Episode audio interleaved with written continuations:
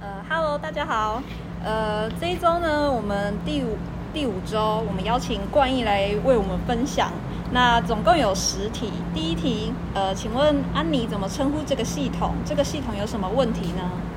嗯，我我从这个影片啊看出来，东西的一生分成下验有几个阶段。嗯，有原料开采到产品制造到分配行销跟消费使用，但到最后的废弃处理，这是一个线性的系统。但是对于我们这个地球来说，它是一个有限的资源，因为地球就这么大，然后它带来的呃，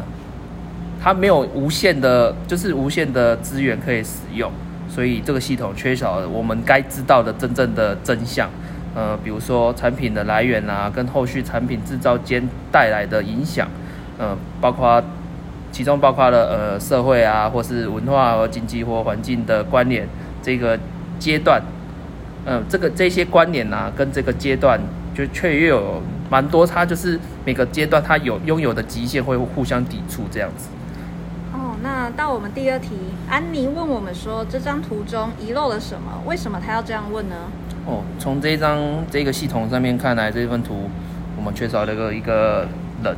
就是主要的人，因为人就是属于就是一个劳动力，然后他这个人呢，他的生活又跟工作有关，又跟这个系统有了蛮多的关系，这样子。那一般来说，对于这个系统来说，他有些人，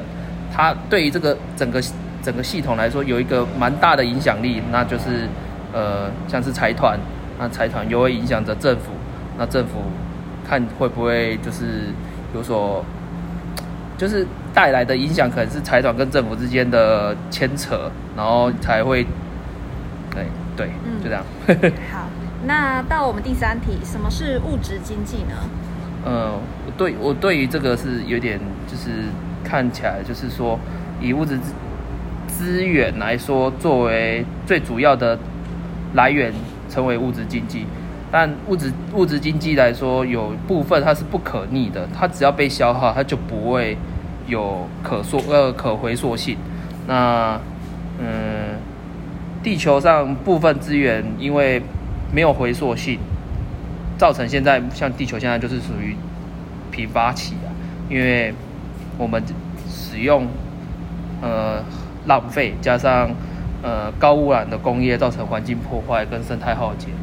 嗯。我们如何去正视物质经济带来的影响，才是我觉得认为是目前最大的课题。这样子。嗯，谢谢。那第四题，为何这个作者他说，所谓原料开采其实就是剥削自然资源，破坏地球生态？哦，简单来说，原始森林开采就是破坏自然资源，因为不单单只是开采树木，因为连带着动植物、动物的栖息地被破坏，然后造成死亡或灭绝。啊，人类使用这些自然资源也大量的消耗啊，它因为它也不是可逆的资源，所以我觉得这个就是蛮切身的，因为你只要破坏了，不光光只是第三世界才会感受，是第三世界的国家才会感受到，可能你临近一个乡间或者是一个一条河，就发现了这些问题这样子。那来到第五题。为何作者说“毒物进，毒物出”呢？因为现在我觉得啊，因为现在嗯，产品呢在制造的时候，它加上了一些化学产物合成起来成了产品。那这些产品里面含了化学物质，它是不是符合人体健康影响？它它不会会不会造成人体健康影响？这无从得知，因为没有一。一个产品有做过这些测试，就是检测这样子，对。好，那第六题，什么是产品制造真正的成本？呃，我觉得其中可能是要看的是背后代表的意思，因为有些企业他认为这个成本可以透过减少员工薪资或减少一些他们健保费啦来。产生所谓的所谓的成本外部化，那意思就是说，制造成品的时候，真正的成本包括在价格，其中可能在较弱的国家产生的工资或人力、原料不同，代表它实际的成本是失去自然资源或是国家应付的责任这样，那可能造成人类死亡，这大概是这样子。OK，那呃，